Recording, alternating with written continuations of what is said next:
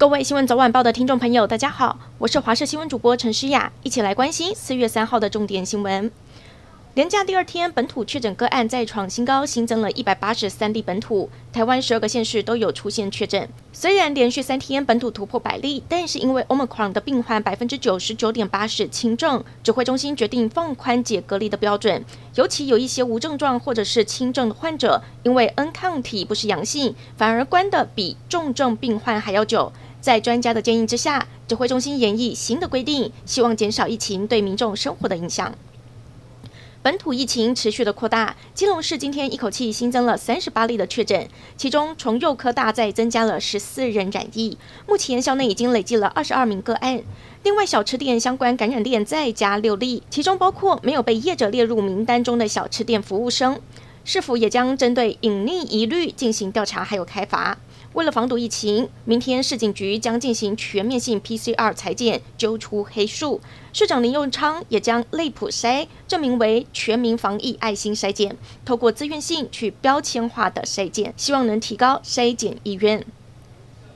清明年假碰上了大陆冷气团，气温低加水汽够，玉山下起了四月雪。气象站记录从下午两点半下到三点二十分，将近一个小时，气象站积雪两公分，变成了银白世界。合欢山也有白色惊喜，下起冰线，下了五六分钟就停止，但是这已经让游客们相当的开心。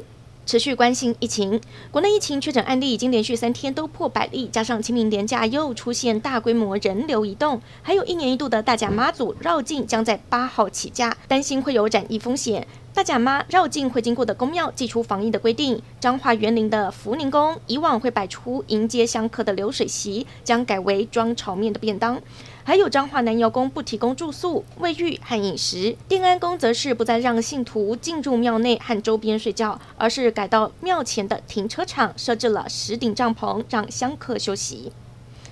一连三天的台湾季音乐活动在恒春盛大举办，大咖歌手轮番上阵。今天本来是最后一场，但是昨天晚间因为有北部确诊者参与，活动紧急喊卡。不过光是二号一天就有三万人次到场，影响层面广。屏东县政府紧急发出了万通细胞简讯通知，因此恒春快筛试剂被抢购一空。县府也送快筛试剂到台湾寄服务台公民众来领取。另外，屏东今天新增三例，是日前支援高雄集中检疫所勤务员警的家人。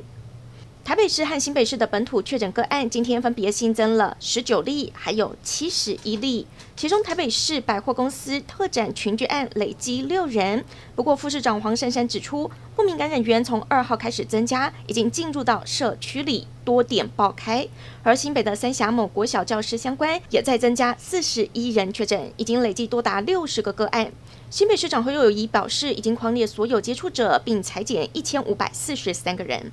关心美国职棒，前一天在大联盟春训首次亮相就敲出三分炮的二十岁台湾好手郑宗哲，三号在海盗对红袜的比赛再度获得了上场的机会，而他又敲出了一支二垒安打，连续两天都有长打演出，最终海盗也以七比二击败红袜。